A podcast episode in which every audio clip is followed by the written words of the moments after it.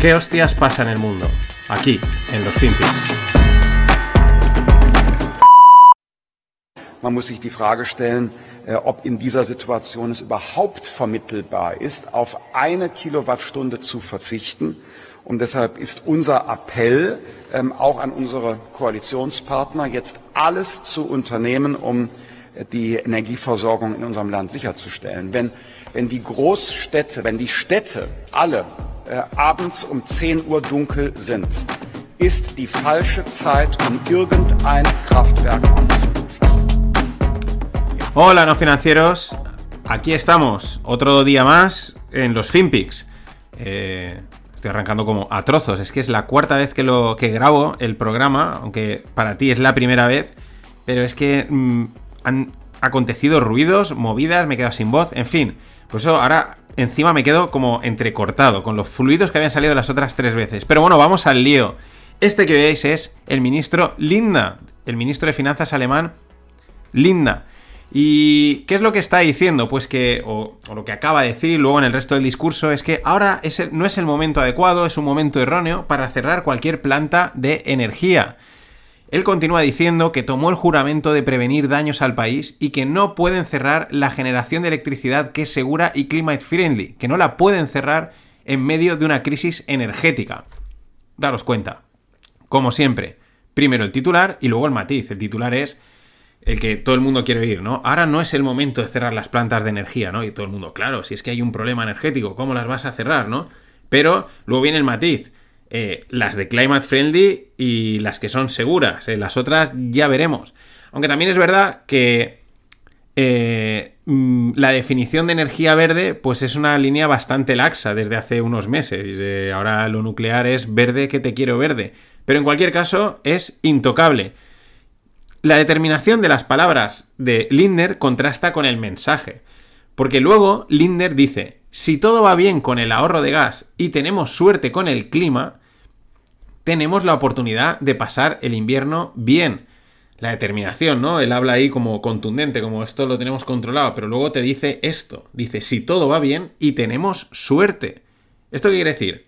Que el plan es cruzar los dedos. O sea, cruzar los dedos, que el clima... Mmm, el clima alemán en invierno les dé un respiro y que no haya ningún otro problema con la cantidad de problemas que llevamos acumulando desde hace meses. El plan es cruzar los dedos. Claro, esto viniendo de Alemania, que son meticulosos, calculadores y previsores, pues mucha tranquilidad no da. Y mientras, en España, la diferente, nuestro ministro de Energía considera una opción cerrar las compañías más intensivas en energía durante los picos de consumo. Claro que sí, si es que es muy fácil, si es que no sé por qué nos complicamos. Oye, a ver, tenemos un pico de consumo, falta energía, pues a ver quién gasta más, tú, cerrado, vale, al siguiente, venga, pásame, ¿cuál es el siguiente problema? O no vamos a comer, o no vamos a almorzar, no me mareéis, que esto es muy sencillo de solucionar. Me imagino que debe ser algo así la conversación, oye, es que armáis unos líos aquí, este consume mucho, lo cierras y punto, y se acabó. España, la diferente. Aunque en realidad yo creo que aquí, tanto los políticos españoles como los del resto del mundo, echan de menos los buenos tiempos de la pandemia, cuando podían abrir y cerrar lo que quisiesen, cuando quisiesen, como quisiesen, sin pedir explicaciones, sin dar cuentas, ¿no? De, lo que está sucediendo. Y ahí vemos esos detallitos, ¿no? Que ese, pozo que aún queda de la pandemia, ¿no? Ellos siguen intentando recuperar esos momentos cuando dice, oye, se cierra y arreando. Y más al norte, en Finlandia, la empresa Karu Boima Oy, dedicada al suministro de energía para consumo, es decir, para hogares, para pequeñas empresas, etc., ha solicitado la bancarrota debido a las fuertes subidas de los precios de la electricidad. Claro, este es un tema que se comenta. Oye, ¿hay cuántas empresas eh, de, suministro de energía están teniendo problemas por esos altos costes? Eh, la semana pasada comentaba, Alemania tiene un plan de, creo que eran 68 billions para dar en préstamos muy muy laxos a las empresas energéticas. Es decir, Claro, la pelota es complicada porque si cierra la empresa energética, la gente ya no es que no haya energía, es que no recibe nada de energía. Entonces se me cabrean. Eh, bueno, vamos a ver, vamos, vamos a tirar la pelota para adelante. Luego le daremos un poquito más a esto y veremos hacia dónde parece que nos está llevando esta situación de la energía y los gobiernos. Mm, pero también otro detalle, en la anterior crisis, en la crisis del 2008, aunque venía de otro lado, pero donde empezó a aflorar y a petar fue allí, en el norte, en Islandia. Quizás estos los del norte eh, pues también tengan algo que decir en esta posible crisis energética. Y mientras, mm, o al mismo tiempo, la economía alemana pues sigue contrayéndose, el motor de Europa. El Bundesbank espera que siga haciéndolo incluso aunque se evitasen los esperados cortes de gas. Es decir, eh, se da por hecho, o tienen ya claro, que van a tener que hacer cortes de gas, con lo que eso implica para las empresas. Cierre, cierre o reducción de producción, enviar a gente a casa a la espera, modo pandemia, así es que es muy parecido. Em, entonces, mm, aunque no o sea, aunque digamos, no hubiese problema de energía, de gas, ellos dicen que la economía va a seguir contrayéndose a un 3,2% en 2023. Es Alemania, el motor de Europa. Y es que han salido los PPI, que son los precios de la producción industrial, lo que diríamos que es la inflación industrial. Y sigue disparada. Habló en Alemania. Eh, pero lo de siempre, si es en Alemania, pues el resto de Europa vamos detrás. El mes a mes, el month over month, eh, llega al 7,9%. Y el anual, el year over year, llega al 45,8%. Es decir, los precios de los productores, de las empresas que están produciendo cositas, están disparados. Y igual que pasa antes con lo de las quiebras, hay gente que dice, o se comenta que parece ser que las compañías alemanas siguen sin trasladar totalmente estos costes a los consumidores, lo cual es llamativo. Claro, esto tampoco quiere decir que todo el coste que le traslades a los consumidores, estos lo van a poder asumir a infinito y van a poder pagarlo, ni de coña. Pero llama la atención, entre morir yo o tú, pues te mueres tú, ¿no? Yo te paso los costes y ya veremos. O quizás está por ahí la mano del gobierno que dice, no me la líes mucho, mm, ya hablaremos, ya veremos cómo solucionamos, pero no me dispares mucho los costes de la gente porque entonces se me echan al cuello. Y el zar del clima, así titulan a John Kerry, mítico senador y exsecretario del gobierno americano. El zar del clima avisa a África, ojo, a todo el continente, ¿eh? de arriba a abajo, con lo grande que es. Le avisa a África de que no confíen en el gas natural como fuente de energía de millones de personas. Esto es muy parecido a lo de antes. Primero el titular y luego el matiz. El mensaje de John Kerry va en la línea verde, o sea, otra vez, a machacar, ¿no? Lo de siempre. John viene a decirles algo así a los africanos. Eh, vale, os dejamos utilizar el gas natural para el corto plazo, ¿no? Para salir del paso, los proyectos que ya estáis en marcha, pero no podéis quedaros en él. O sea, la, fuente de energía del largo plazo debe ser limpia, segura, verde, etc. Esto se dice a todo el continente africano, que anda que no es grande y anda que no hay diferentes idiosincrasias, que además en mucho caso dirán, oye, eh, ya con tener energía nos conformamos, o sea, como encima te pongas exquisito. Pero es que es la locura verde. La locura verde, el ESG y el Climate Friendly, pues no entiende, no entiende de nada. Y el tema es que esto de las agencias del clima y similares, porque fijaros, John Kerry es enviado especial de Estados Unidos por el clima. Qué título más guay y más creado. ¿Tú qué quieres este? Pues venga, enviado especial del clima para Estados Unidos. Enviado especial del clima, enviado especial de Estados Unidos para el fútbol, vale puestecito y a cobrar. Todas estas agencias, todas estas fundaciones y, entes eh, del clima eh, son un cementerio de políticos retirados, acordados de Al Gore, y también una catapulta de niños pedantes, como nuestra amiga Vinagreta, que hace tiempo que no aparece. Yo creo que es que ya, ya la pubertad ha crecido, se ha hecho novio, y quizás está sentando un poco la cabeza, o quizás ya dice, oye, ya, ya no cuela, ¿no?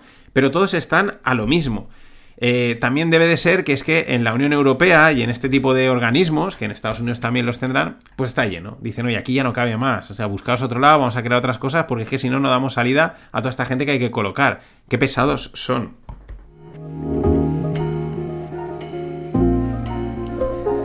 Y nada, mañana se abre la preventa o preinscripción del curso de gestión de carteras de fondos de inversión que ha creado Fernando Luque de Morningstar para nosotros. Así que mañana os cuento más, estar atentos.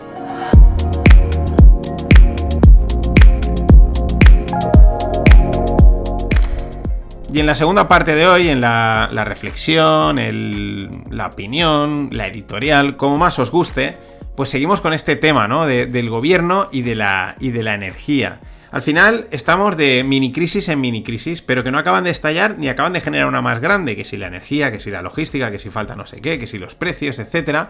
Esto evidentemente los gobiernos lo están aprovechando sutilmente en la sombra, pero lo están haciendo. Si nos damos cuenta, todo empieza a estar subvencionado o intervenido, si es que ya no lo estaba, en mayor o menor medida por el Estado, de una manera sutil, de fondo. Claro, es lo que tiene la energía, que todo depende de ella. mm, hasta ahora no habíamos caído, la damos por sentada que estaba ahí, la pagabas y arreando, tampoco era algo que se disparase, eh, pero ahora nos hemos dado cuenta de la importancia que tenía, las malas, las malas mentes ya lo sabían y quizás por eso estamos en este embrollo. En cada país, pues cada gobierno le mete mano a lo que puede. En Hungría tiene movida con las gasolinas también. En España, pues la gente encantada con el descuento que le dan al pagar la gasolina. Lo digo también en primera persona, cuando vas y vas y dicen es tanto, pero ahora se te quedan tanto. Joder, qué maravilla, ¿no? Es que esto está, es el plan de gobierno, bla, bla, bla. Ah, muy bien. Y me imagino a muchos que en ese preciso instante pensarán, menos mal que hacen algo, ¿no? Menos mal que hace algo el gobierno, o incluso, pues para algo pago mis impuestos, ¿no? Típica frase un poquito de cuñadete. Pero es que son una trampa. Los gobiernos, en realidad, solo tienen que gestionar la imagen, lo que percibe el pueblo. Luego la realidad da igual. Luego da igual si el plan es inviable, si va a generar una deuda que te cagas, generará un problema de, de descolocar los recursos donde no tocan. Da igual, lo importante es la imagen, cómo quedan, cómo lo vendes, la narrativa, en este caso política. El otro día, viendo el episodio 4 de la serie House of Dragon, que es va a ser un Juego de Tronos 2, pues el rey le dice a su hija, que se llama Ranira, la verdad no importa, lo que importa es la percepción. Es que esto está constantemente en, en política más que nunca.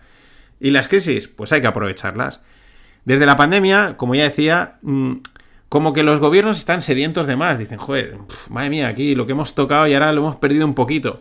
Quizás por eso, por esa intervención, por esa manita que van metiendo por ahí, tenemos la sensación de que todo va mal y todo está roto pero al mismo tiempo parece que la situación está contenida, no acaba de reventar nada. Todos son noticias de costes altos, falta de productos, pero la vida sigue. La pregunta es, ¿es la inercia económica, que siempre es muy fuerte, el mercado y la inercia es enorme? ¿O es esa intervención es que aparece por ahí y que, bueno, pues vamos a darle la patada hacia adelante? Claro, esta situación de precios altos y escasez de productos, eh, pues ¿qué lleva? Pues lleva al cabreo y a la indignación de la gente, pero cabreo e indignación de verdad, no la del 15M.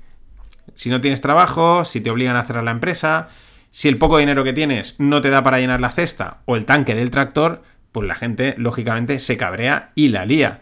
Hemos visto conatos en distintos países, desde China hasta Holanda.